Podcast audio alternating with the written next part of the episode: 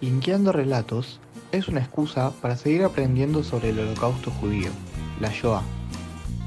Un espacio para escuchar y compartir esos mensajes que nos siguen dando que hablar hoy en día. Buscamos linkear las memorias del pasado con las reflexiones del presente.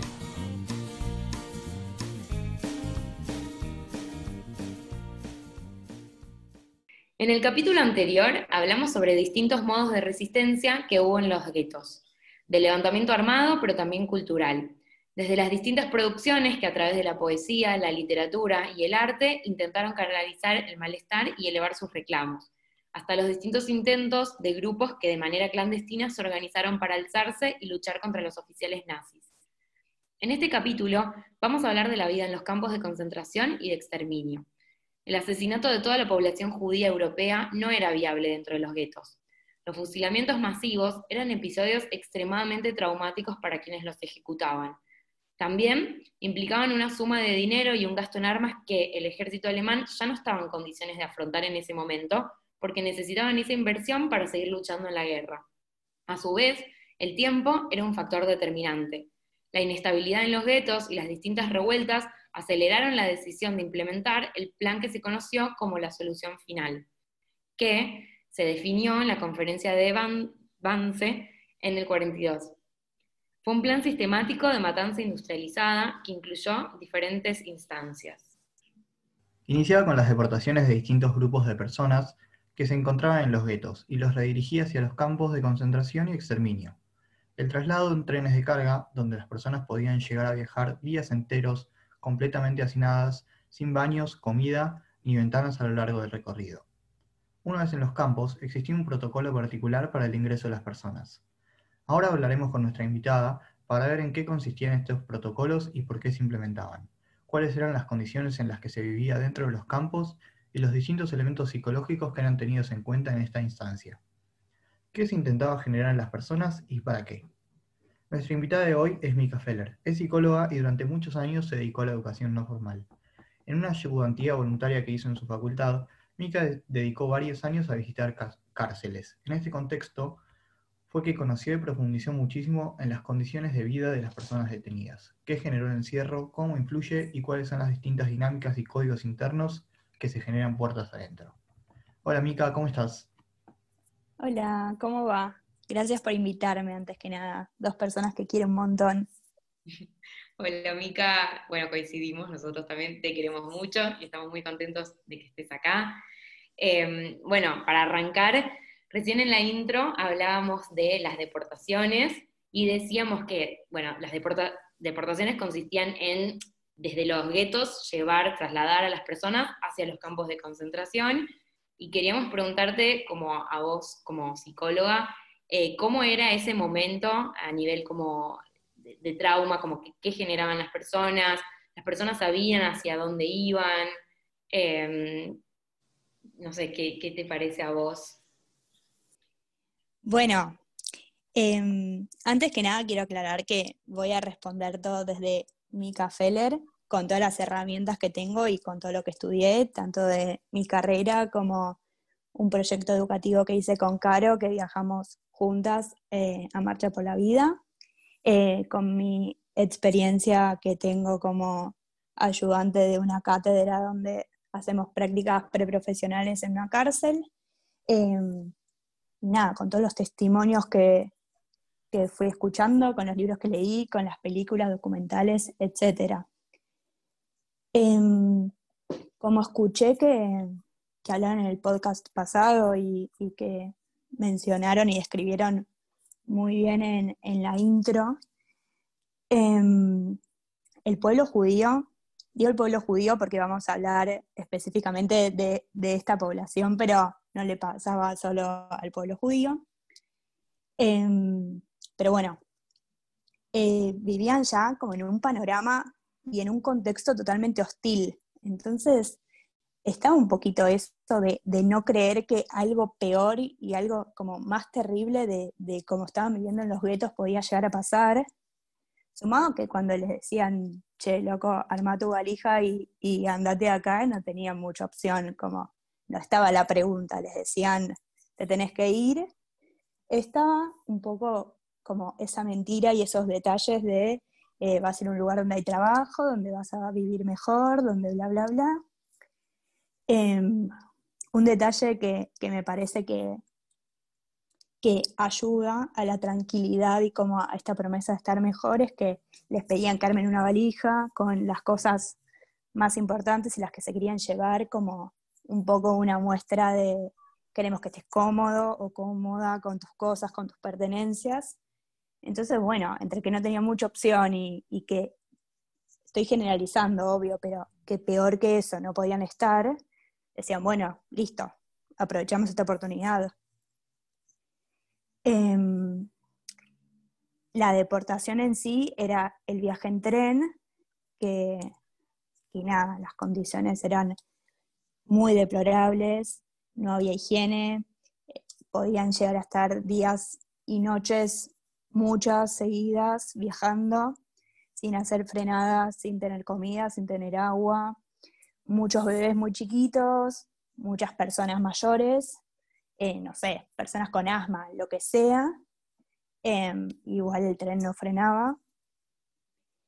Em, y una vez que llegaban, también de nuevo voy a generalizar porque no conozco todos los campos, em, pero el primero que se me viene a la cabeza es Auschwitz y tiene una entrada como muy imponente con un cartel que no sé lo que dice en, en alemán, pero traducido dice el trabajo libera. Eh, y en el viaje que hicimos eh, a Marcha por la Vida, eh, nuestra guía nos contó que, había como una letra invertida, que cuando ves el cartel te das cuenta en la tipografía, que era como un poquito una señal, porque ese cartel fue construido por judíos, em, y era como una señal de presta atención que como algo raro hay. Nada, apenas entraban, veían como este super cartel con una promesa de, de un futuro, un trabajo, y la estación estaba como recreada, como no sé, estaba la cabina para sacar el boleto de vuelta, por ejemplo, y todos así como detallecitos para que la gente esté como lo más tranquila posible en ese periodo de segundos hasta que salía. Quiero volver un segundo para, atrás en, la historia y, y, los trenes y preguntarte, ¿por qué permitían que la gente pueda llevarse sus pertenencias? ¿Qué, generaba en las personas que, después se subían a los trenes? Bueno, creo que, un poquito mencioné eh, este tipo de detalles que tenían, eh, un poco morbosos para mi gusto, digamos, pero que incentivaba la mentira y como a la credibilidad de, esta promesa de, de un trabajo digno y de una vida mejor. Entonces, nada, un poquito diciéndoles que se lleven sus cosas, era, era como un modo, un gesto de, de, no sé si de cuidarlos, pero, pero como que mantengan esa ilusión y, esa calma, como incentivaba a que, a que la gente esté tranquila, porque de lo contrario, si les decían, bueno, subite al tren sin nada tuyo, yo supongo que, hubiese sido todo como mucho más alertante en cuanto a, bueno, pero por cuánto tiempo, qué raro que no me puedas llevar nada, dónde vamos. Como así, llevándote tus cosas, estando tranquilo que, entre comillas, tenés todo lo que necesitas, bueno, listo, vas. Siento yo un poco más preparado para lo que viene.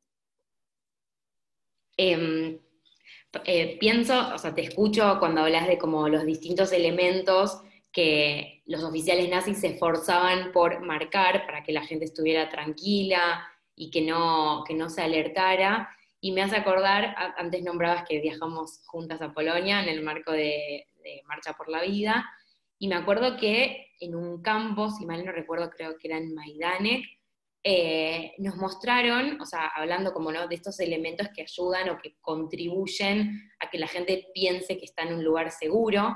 Me acuerdo que en Maidanek, entrando a las duchas, que en realidad eran cámaras de gas, no eran duchas de verdad donde la gente se pudiera bañar, en la entrada habían como pequeños azulejos con letras en hebreo, que hebreo es la, lengua que se habla en, bueno, ahora en Israel, que en ese momento no existía, pero era la lengua que, que se escribe en la Torá, que usamos los judíos, entonces eran letras conocidas con las que la gente se podría sentir como familiarizada y que hasta la podía, lo podía asociar como con un baño sagrado, como algo religioso. Entonces, eh, nada, eran detalles súper chiquitos, que eran como azulejitos que estaban puestos en, esas entradas, y me hace pensar como el grado de, perversión, que a su vez es algo brillante, pero siniestro, ¿no? Como qué nivel de, mm, nada, ¿no? Como psicológicamente los oficiales nazis que estaban en ese grado de detalle,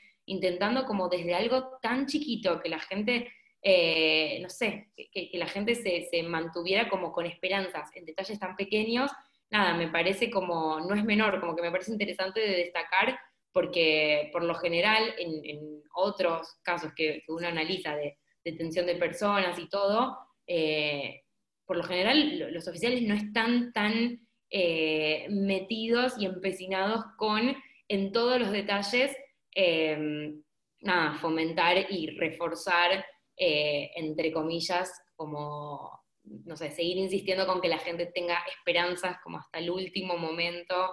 Nada, son gestos eh, psicológicamente como que debe ser muy interesante analizar el porqué de, de todo esto. Eh, y bueno, ahora que estamos hablando más como de, los campos, de la vida en los campos, te queríamos preguntar a vos como un poco eh, eso, cómo, era la vida dentro del campo, porque tiene muchas diferencias con cómo se vivían los guetos. No sé, por ejemplo, se me ocurre pensar en la vestimenta. En, los guetos todavía la gente se vestía con su ropa y cuando entra a los campos eso cambia, ¿no? Como, bueno, ¿cuáles eran un poco las, diferencias una vez que entraban en los campos? Eh, apenas bajaban de los trenes, eh, como nos quedamos hace dos preguntas pasadas eh, contando, que bajaban y estaba todo montado como una estación de tren y bla. Esa supuesta paz acababa en segundos porque abrían la puerta de los trenes y ya había soldados tocando silbatos, gritando, pegando, como arrancando a la gente de los vagones, como ni siquiera ayudándolos a bajar, por supuesto que no los iban a ayudar a bajar, eh, perros ladrando, como mucho grito, mucha, como escenarios de mucha desesperación. Lo primero que hacían era dividirlos por género, eh, y ahí sí, la persona había tenido la suerte de, de transitar ese proceso de deportación con algún familiar, algún ser querido, algún amigo o amiga de otro género, se despedía y hasta lo más probable era que no lo vuelva a ver, eh, porque los campos estaban divididos por, sectores, eh, un lugar para mujeres, otro para hombres. Em, una vez dividido, eh, se hacía otra división entre las personas que iban a ir directo Em, a ser asesinadas, em, generalmente a las cámaras de gas, y las que iban a ser las, las destinatarias de trabajos forzados, em, extremadamente violentos. En el mejor de los casos le iba a tocar un trabajo que solo requiera de, mucho esfuerzo físico, como por ejemplo ir a picar piedras, subir y bajar eh, no sé, con, cargamentos muy pesados o como trabajos muy forzados a ese nivel. Y em, después estaban los trabajos, eh, nada más. No, se me ocurre adjetivo para, para nombrarlo, pero más tremendo voy a decir, aunque le queda muy, muy chiquita esa palabra, em, que era toda la que tenía que ver con, la muerte y con tener que, que limpiar las cámaras de gas y los judíos que se encargaban de los crematorios y etcétera, los que le tenían que sacar el, el, pijama a los cuerpos y bueno, la podemos seguir dando detalles, pero, pero creo que se entiende por dónde va. Em, después de estas dos divisiones, eh, toda la gente que quedaba para trabajar hacía como, se me ocurre decirle, el proceso de, desinfección, le decían ellos. Eh, no sé qué otros títulos tendrá, pero, pero eh, se lo vendían más o menos así, como que se iban a poner ropa limpia, que se iban a duchar, que bla, bla, bla. Y en realidad ese proceso e, era obviamente no con ese fin,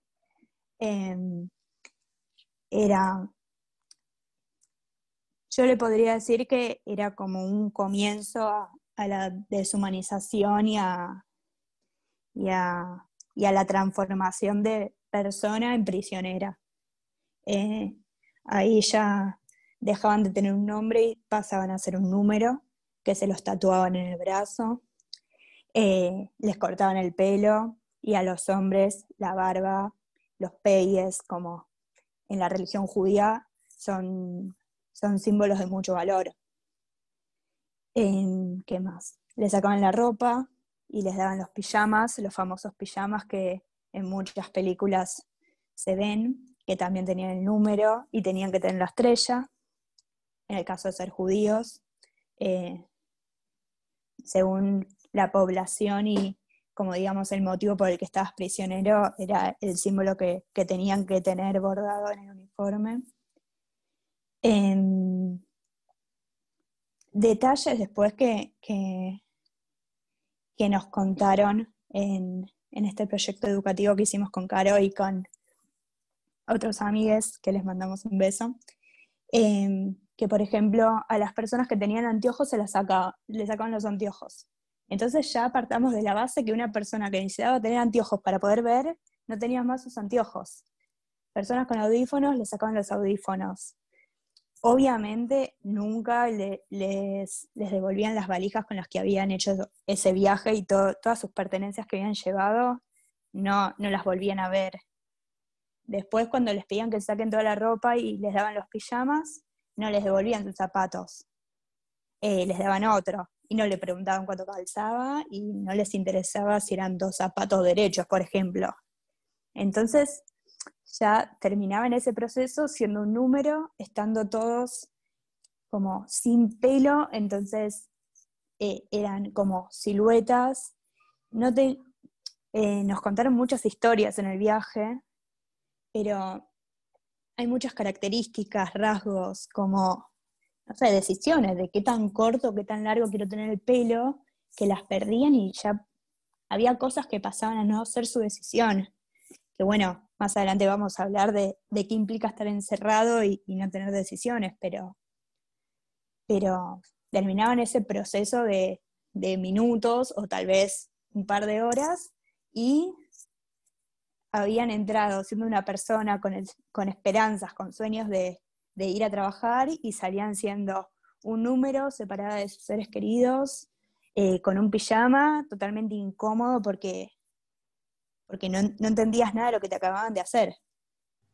Hablando sobre este proceso que nombramos antes de, deshumanización y, todo lo que llevaba, ¿cuál era el, objetivo principalmente de, deshumanizar a las personas? ¿Qué, ventajas tenían eh, cuando buscaban que todos eh, sean iguales?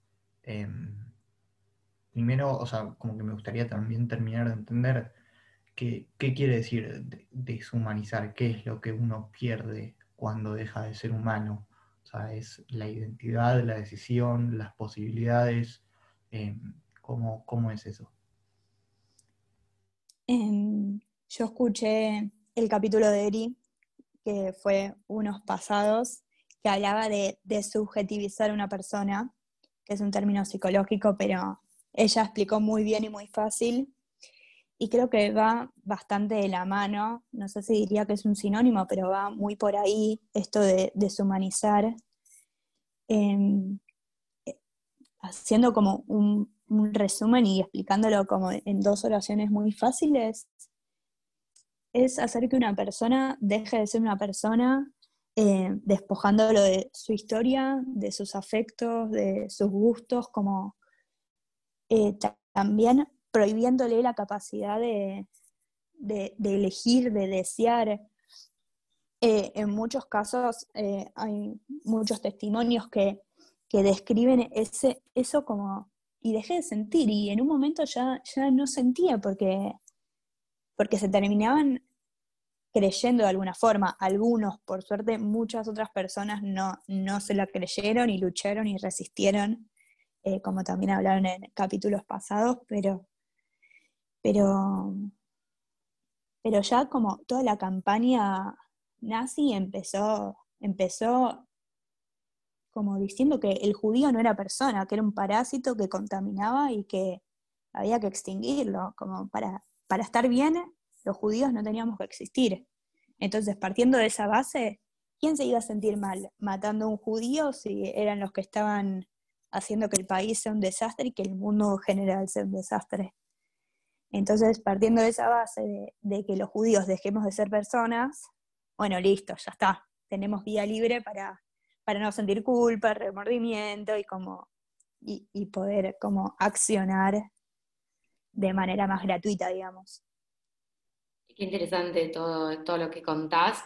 Em, se me ocurre, nosotros al principio nombrábamos que vos habías estado eh, en la facultad eh, trabajando o ayudando en una cátedra que, estaba en cárceles y seguramente estuviste como con un contacto muy estrecho con personas que están encerradas, salvando las distancias claramente y sin establecer ningún tipo de comparación de ninguna manera, pero se me ocurre mencionar esto y, y, por qué lo retomo, porque vos en un momento nombraste como esta separación de cuando la persona ingresa de una forma y como que hay distintos elementos y distintas cosas que se van sacando gradualmente hasta convertirse en prisionero, como que, no sé, me llamó mucho la atención como el concepto de, prisionero y no sé, quería preguntarte como con, con, tu experiencia y tu conocimiento si querías como ampliar un poco ahí en, ese punto, em, para hablar un poco de cómo, qué es lo que genera el encierro en las personas, como a nivel psicológico, no sé qué, qué te parece. Em, bueno, vos lo dijiste bien, pero siento el deber moral de, repetirlo yo.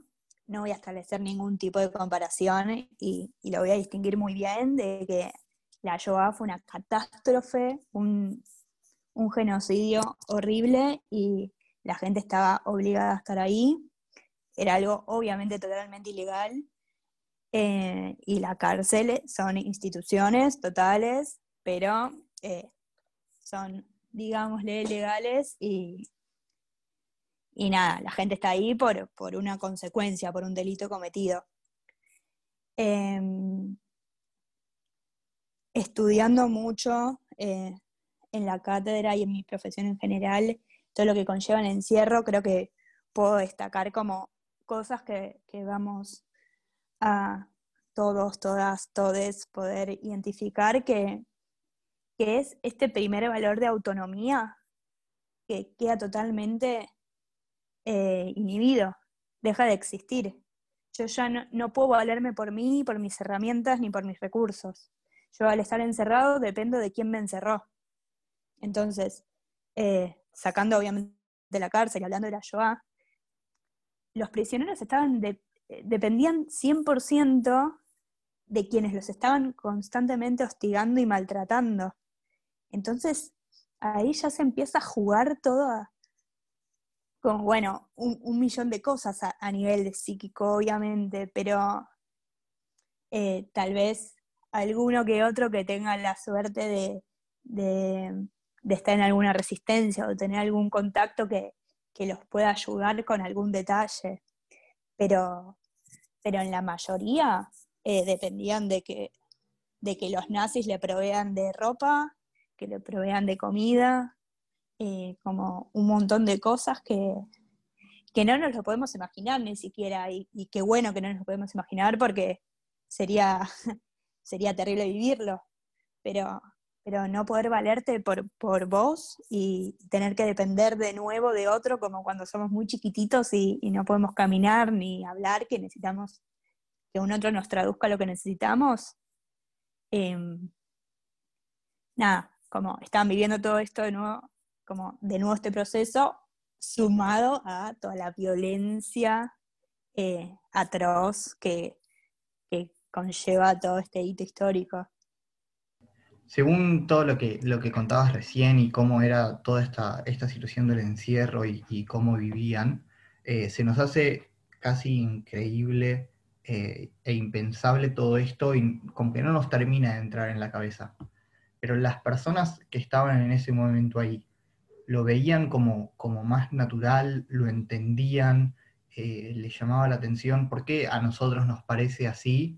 Eh, y las personas que tal vez lo cuentan hoy en día, como que no, lo cuentan como tan tremendo, no, no sé, es, es como un relato distinto. Nosotros que sabemos todo hoy porque eh, lo, conocimos, lo estudiamos y entendemos la situación general y el contexto y todo, nos parece como tremendo. Pero ¿por, qué está esa, esa diferencia? ¿Es simplemente por, por entender el contexto? La verdad que no sé si puedo darte una respuesta muy concreta. Eh, yo escuché, por suerte, empiezo de nuevo porque pollito. Em, no sé si puedo darte una respuesta muy concreta de, de, esta pregunta. Yo, por suerte y por buscar también, encontré y escuché, tuve la posibilidad de escuchar muchos testimonios de, muchas personas, sobre todo de sobrevivientes. Em, y cada relato es muy distinto y tiene una emocionalidad distinta. Eh, entiendo que nosotros estudiando todo el proceso y como viendo desde que inició toda la propaganda nazi hasta después el final y, la solución final y todo lo que vino después, eh, entendemos la magnitud de lo que pasó y, y, sí, o sea, parece algo no real, pero también quería destacar que términos como que, que parece increíble, o muchas veces se escucha que, fueron monstruos, eh, o palabritas así, eh, creo que construyen eh, nuestro hablar y nuestro vocabulario y, nada, y, en fin el relato. Entonces me parece importante decir que, aunque parezca increíble, pasó y, y que hay que creerlo y que no eran monstruos, que eran personas como nosotras de carne y hueso y, empezar a pensar que, que, wow, lo que puede llegar a ser un, ser humano. Uno no, un grupo bastante grande, pero, em, pero nada, eh, como hacer, hacerle justicia a la historia desde ese lado y, darle las palabras que se merece en cuanto, en cuanto a responsabilizar. Em, no por el hecho de juzgar, ¿eh? porque cada, persona resistió como pudo, pero, pero nada, entender que, que, fue una máquina de matar que hicieron personas para otras personas. Eh, hay un montón de recursos que, que, describen, por ejemplo, la historia de la Shoah, y dice, bueno, ahora tachá donde dice alemanes, donde dice nazis, donde dice judíos, donde dice comunistas, donde dice gitanos, y pone personas. Entonces la historia termina quedando de, personas, que es una máquina de matar para otras personas, que como, y bla, no sé si se entiende el punto al que quiero llegar, pero... Em, pero nada, me parece muy, muy, muy importante que yo entiendo que, que, es algo que es algo tan inexplicable y tan, tan poco descriptible que se tuvo que inventar una palabra. O sea, la palabra genocidio nace de acá. Y, ya eso te, describe la magnitud que tuvo todo de tener que inventar una palabra. Em, hay una frase que me gusta mucho, que yo de hecho la escribí en,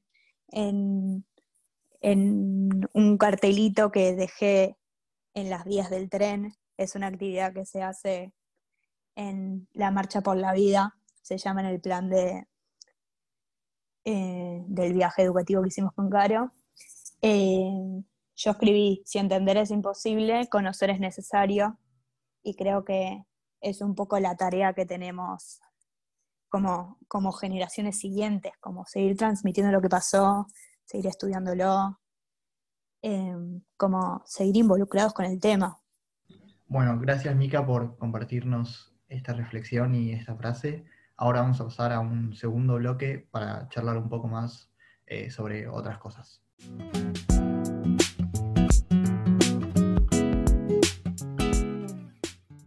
varias veces en lo que va de, este episodio hablábamos de que con Mika viajamos juntas a Polonia eh, y visitamos distintos, distintos campos, distintos lugares.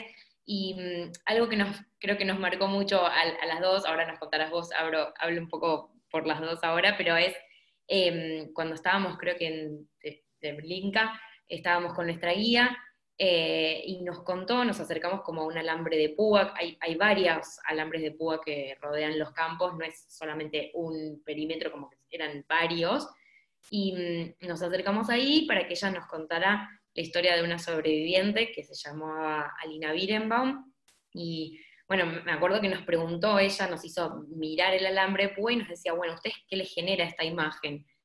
Y todos empezamos a contestar palabras como bueno, angustia, miedo, encierro y distintos sentimientos con una connotación negativa de lo que a, todos nos remitía el alambrado en ese momento.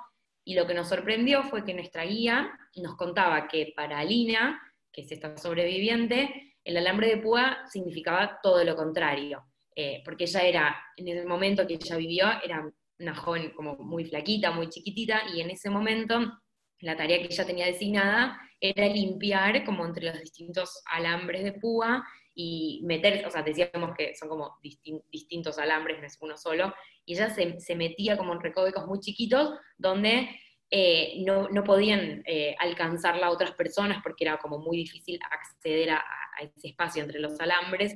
Entonces ella contaba que en ese momento se sentía protegida porque nadie podía entrar en ese espacio y nadie se animaba a pasar por ahí. Entonces, lo que nos sorprendió fue que para todos nosotros que no habíamos pasado por la experiencia de haber vivido ahí en, Auschwitz, todos nosotros teníamos una representación de lo que significaban esos alambres, pero para ella, una persona que había vivido ahí, tenían un significado completamente distinto. Ella lo asociaba más con la libertad que con el encierro, em, algo que, que, es muy curioso y que a todos nos sorprendió. Entonces, hago toda esta introducción, primero porque me parece como una historia y una anécdota bastante como significativa, eh, y porque también te quería preguntar si para vos hay alguna historia así que vos hayas conocido, eh, tal vez, no, sé si en tu paso por los centros penitenciarios o en alguna anécdota también que hayas tenido viajando o estudiando en la Shoah, pero digo algo que hayas aprendido que quizás desde el desconocimiento como previo eh, hayas tenido como una impresión inicial y después como que haya cambiado tu punto de vista una vez que profundizaste o que entendiste el contexto y las distintas como historias, como algo que te, haya cambiado así totalmente de, perspectiva. Ahora, recién, recién, se me viene a la cabeza eh, una historia que también nos contaron en ese viaje, en gran viaje, gran experiencia, en el que nos contaba que había una mujer eh, esposa de, uno de los generales de la SS, eh, que, era como una especie de fanática de los tatuajes. Entonces, a todas las personas prisioneras que tenían tatuaje, los llevaban, voy a contar algo feo, lo aclaro para los que estén escuchando, para que se preparen. Voy a intentar dar la menor cantidad de detalles morbosos, digámosle, eh, o terribles. Em, pero esta mujer era fanática y le, pedía a su esposo que, le traiga cachos de pieles con tatuajes. Y, se hacía lámparas y como, eh, no sé, cuadros. Eh, no voy a entrar en ese detalle, pero, pero algo tan identitario y, una elección tan propia como hacerse un tatuaje y, y aunque en ese momento no estaba tan de moda, tal vez como ahora hacerse tatuajes, pero, pero había gente con tatuajes. Em, nada, o sea, significaba totalmente lo contrario en ese momento. Recién nos contabas mucho también sobre que, viajaste, estudiaste y, viste mucho y, y, te interesa mucho el tema. Queríamos preguntarte por qué te parece eh, importante a vos sumergirnos y analizar la historia, no solo, no solo contarla, sino ponerla en, palabras y, tal vez eh, debatir, cuestionar, hablar. ¿Por qué te parece importante hacer eso? Para mí eh, es como un poco el recurso principal que tenemos.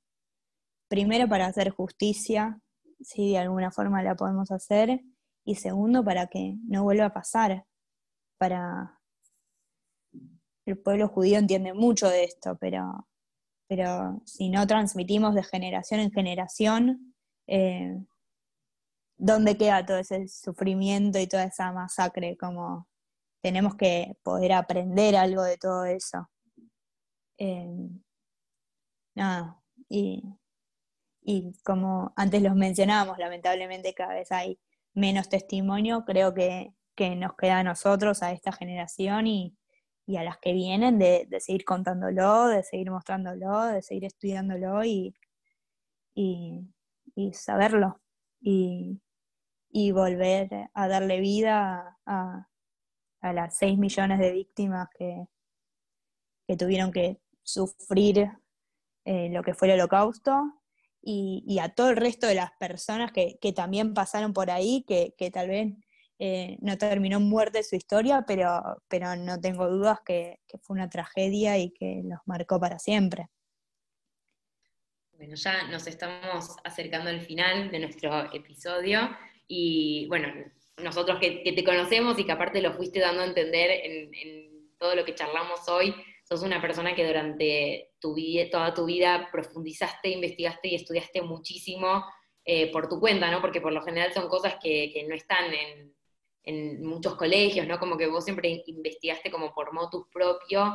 Eh, y bueno, preguntarte como para hacer una reflexión final, para cerrar este capítulo, como, bueno, ¿por qué a vos siempre te pareció importante? ¿Por qué tuviste siempre tantas ganas y energía por profundizar en estos temas?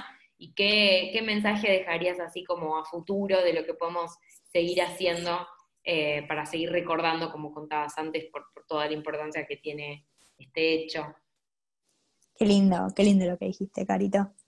Em, con Caro, además de hacer em, el viaje y, las visitas a los campos de Polonia, fuimos juntas a la primaria y después de la primaria íbamos a un centro que se llamaba Halomot, en el que fue como nuestro primer paso a, estudiar cosas relacionadas con, el judaísmo, hebreo, etc. Y tuvimos una mora, una maestra, eh, que creo que fue la primera, Nati Susevich, eh, que, nos empezó a contar un poco esta historia y lo que pasaba. Obviamente, mientras más chicos sos, eh, más cuidado con, con, los detalles que se cuenta y, y distintos los objetivos de transmisión son. Em, pero creo que desde ahí, desde muy chiquita, como e, entendí la importancia de, la historia de lo que nos pasó y, que es nuestro legado y es nuestra responsabilidad. Em, gracias a todas esas personas, nosotros hoy estamos acá y, se lo debemos de alguna forma. Em, como un legado bueno y, y súper importante y, súper valedero que, no le podemos dar la espalda. Eh, y nada, y la mejor forma de transmitirlo es, estudiar, es estar, es ver, es investigar y, seguir investigando, investigando. Eh, siempre decimos que, cuando no tengas más preguntas, algo mal estás haciendo. Como lo copado de, seguir metiéndote y de seguir leyendo y viendo es, es, cada vez tener más preguntas porque porque de verdad no hay respuestas, porque de verdad fue algo muy tremendo. Entonces, nada, está bueno que, aunque no lo entendamos, por lo menos podamos ir haciendo preguntas. Muchas gracias, eh, por compartir este momento con nosotros. La verdad es que fue un capítulo sumamente complejo por el tema que nos tocó ampliar y debatir eh, el día de hoy. Así que gracias, eh, gracias por haber contado con tanta paciencia y dedicación detalles de, la historia que son tan significativos e importantes. A quienes nos escuchan les recordamos seguirnos en, nuestro Instagram, arroba linkeando relatos, y nos vemos en el próximo capítulo.